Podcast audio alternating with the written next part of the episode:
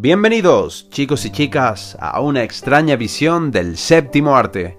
Yo soy Leo y hoy vamos a hablar, en la sección del podcast de series que hayamos visto últimamente y nos hayan agradado o desagradado, de la serie de Netflix El Alienista.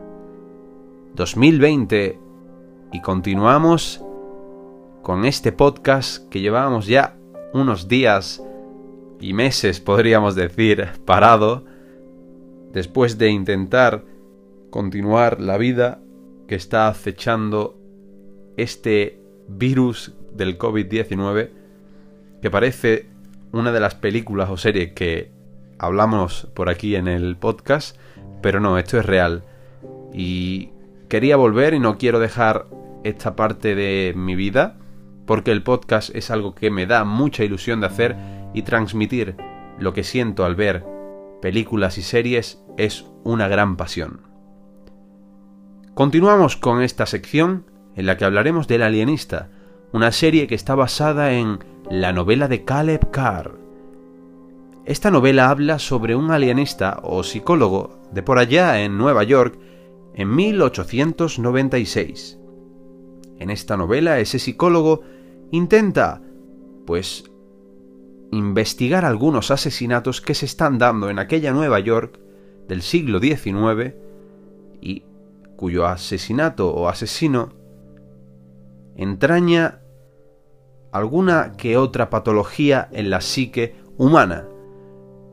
De esta forma relacionan los asesinatos o casos policíacos con la psicología. Algo que para mí me parece una sinopsis muy interesante. La serie la desarrolló TNT. Trajo la primera temporada del Alienista y poco después Netflix compró la serie para así poder distribuirla en su plataforma de streaming.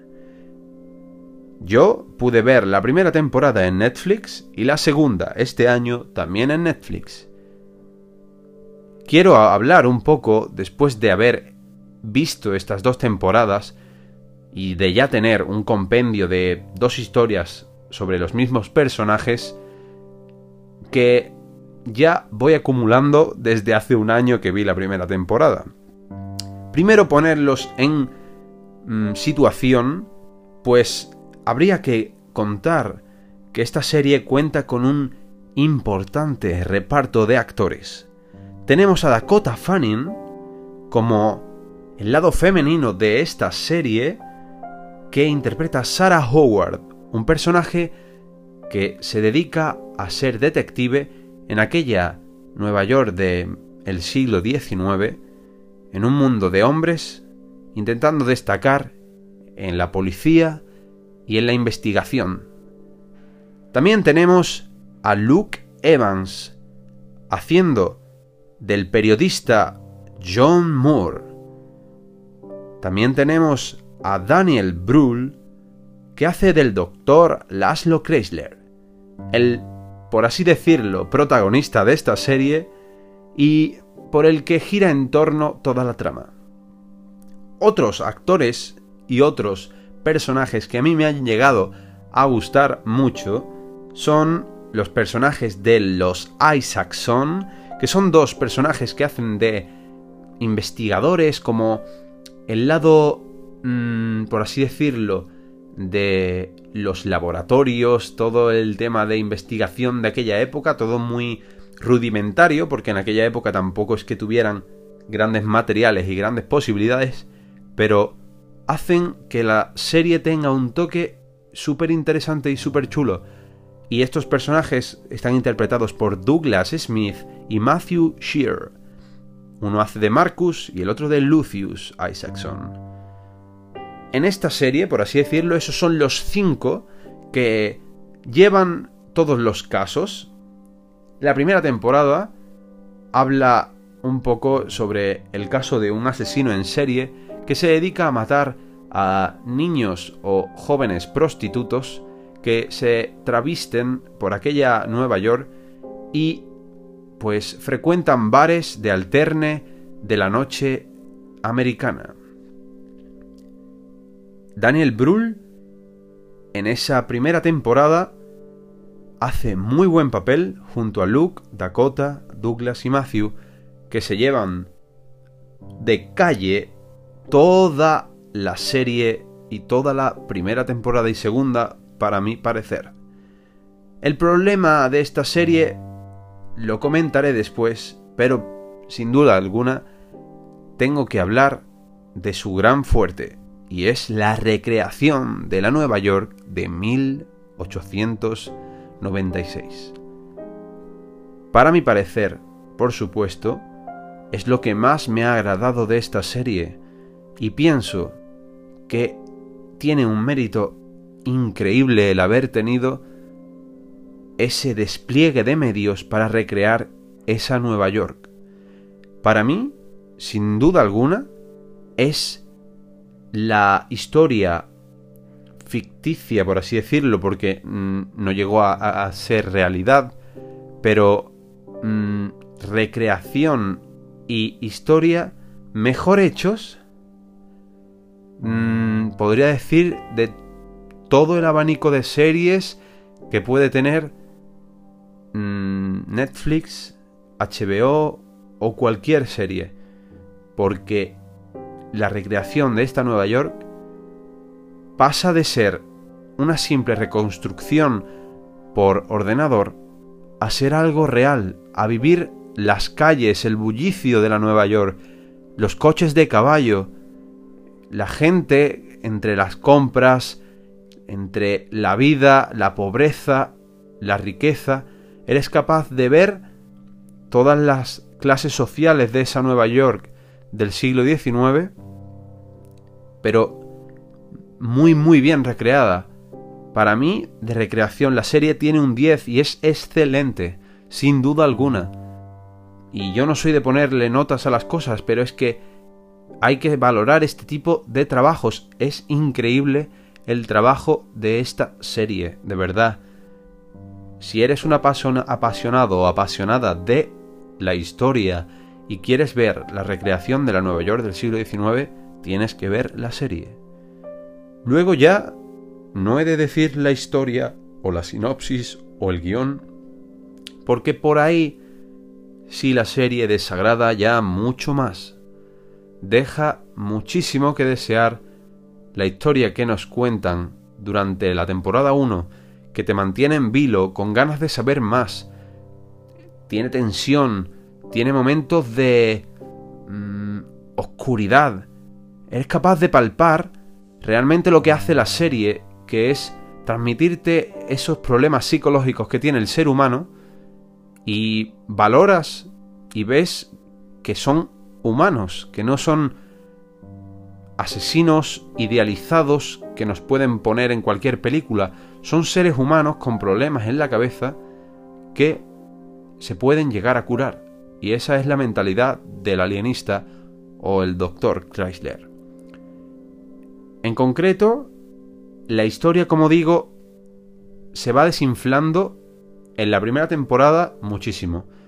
Para mí, muy fuerte la primera temporada, el principio, y luego va desinflándose muchísimo la serie hasta acabar en un final pobre, que realmente era lo que tenía que pasar, pero Mm, a mi parecer, muy desagradado y poco trabajado, que es lo que más coraje me da en este tipo de cosas cuando ves el inmenso trabajo que tienen por detrás estas productoras y estos actores para recrear y hacer y darle vida a este mundo y a sus personajes. En la segunda temporada me ha pasado que he vuelto a sentirme completamente inmerso en esa Nueva York de 1896 era increíble. En esta segunda temporada es que creo que es que se han superado incluso. Eh, ha sido excelente. Unas tomas aéreas de la Nueva York que si son hechas por ordenador, mm, por favor, estamos ya tocando la excelencia en ese tipo de recreaciones. De verdad que esta serie necesita ese reconocimiento y estoy seguro de que en esta segunda temporada lo tendrá, porque ya en la primera temporada, si no pienso mal, aquí que tengo ahora mismo información, creo que se llevó varios premios.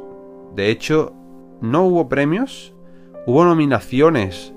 Nominaciones a mejor, mejor actor de miniserie, a Daniel Bru, a mejor miniserie, a nominación a mm, actriz a la miniserie, a la mejor mm, actriz también a ella, al mejor actor, eh, a los mejores diseñadores de mm, vestuario.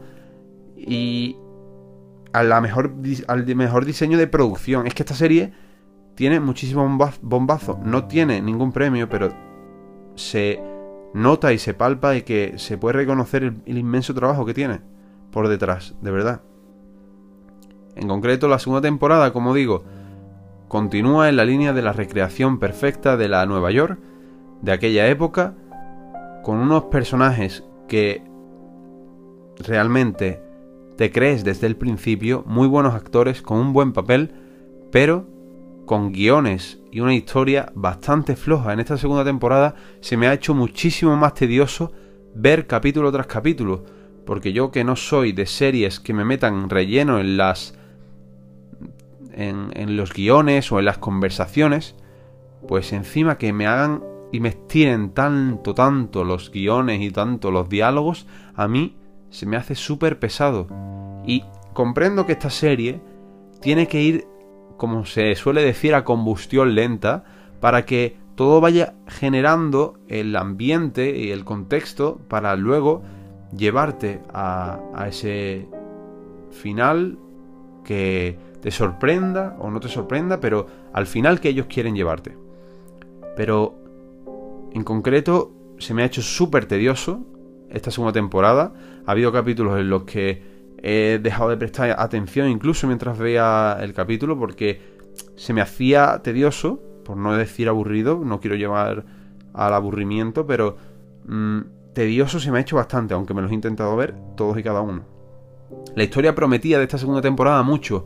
El malo de esta segunda temporada, por así decirlo, el asesino o asesina, es para mí muy buen eh, cast y muy buen guion y muy buena historia. Pero también se desinfla poco a poco. Es una historia que va quedando realmente muy, muy apagada y termina con un final... Podría decirse que mejor construido que el primero de la primera temporada, pero con un mal sabor de boca realmente. Tú no te llevas un, un aprendizaje increíble con esta serie. Ves una historia y punto. Lo que te cuentan y no te llevas más nada. Aunque alguna que otra frase importante sí se, se puede apreciar, pero poco más. No hay, no hay mucho que haga al espectador sobresaltarse y decir, wow, es que realmente esto es lo que me ha sorprendido más o esto es lo que me más me ha llevado a, decir, wow, esta serie... Es que...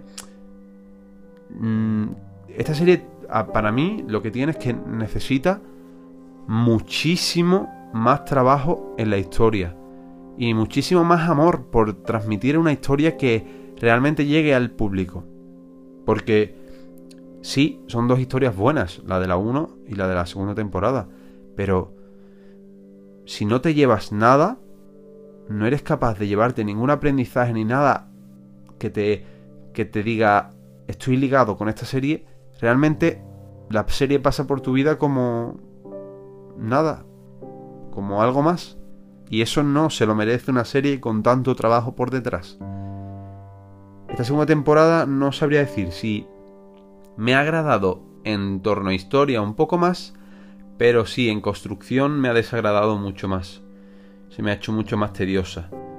Y ocurren algunos giros que no me ha gustado demasiado. Aunque los he aceptado y los he comprendido. Pero bueno, como digo, una serie con muchísimo potencial que mm, no puedo negar que voy a seguir viendo. no lo puedo negar. Si me hacen una tercera temporada me la voy a ver. Porque me gustan muchísimo los, los actores y el elenco protagonista. Me gustan. Cómo los han construido y cómo son, me gustan. Pero creo que necesitan muchísimo más trabajo por detrás. Y necesitan muchísimo más esfuerzo por contar una buena historia. Algo que, por ejemplo, me ha dolido bastante en, esa, en esta segunda temporada es que el protagonista de la serie, por así decirlo, Daniel Brühl, que hace de Laszlo Chrysler, y es el alienista por el que tiene el, el sobrenombre la serie, queda como en un segundo plano. Y en esta segunda temporada es más la protagonista Dakota Fanning más que Laszlo.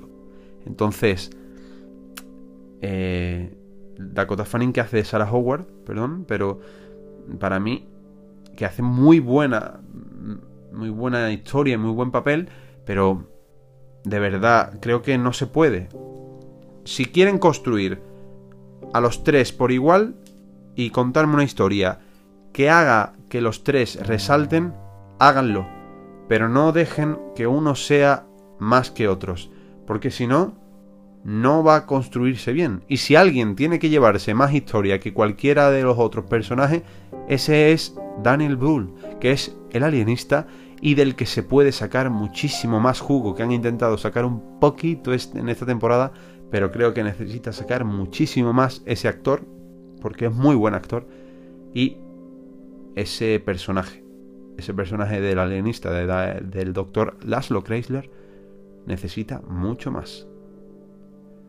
Espero que les haya gustado esta review o este análisis que le hemos hecho a la serie del alienista de Netflix y continuaremos con más capítulos en este podcast y en el canal de YouTube que ahora estamos, nos llamamos igual, una extraña visión del séptimo arte, donde ya pueden ver las reviews de la película de los nuevos mutantes de The King o el Rey de Netflix y de la última película de Christopher Nolan, Tenet.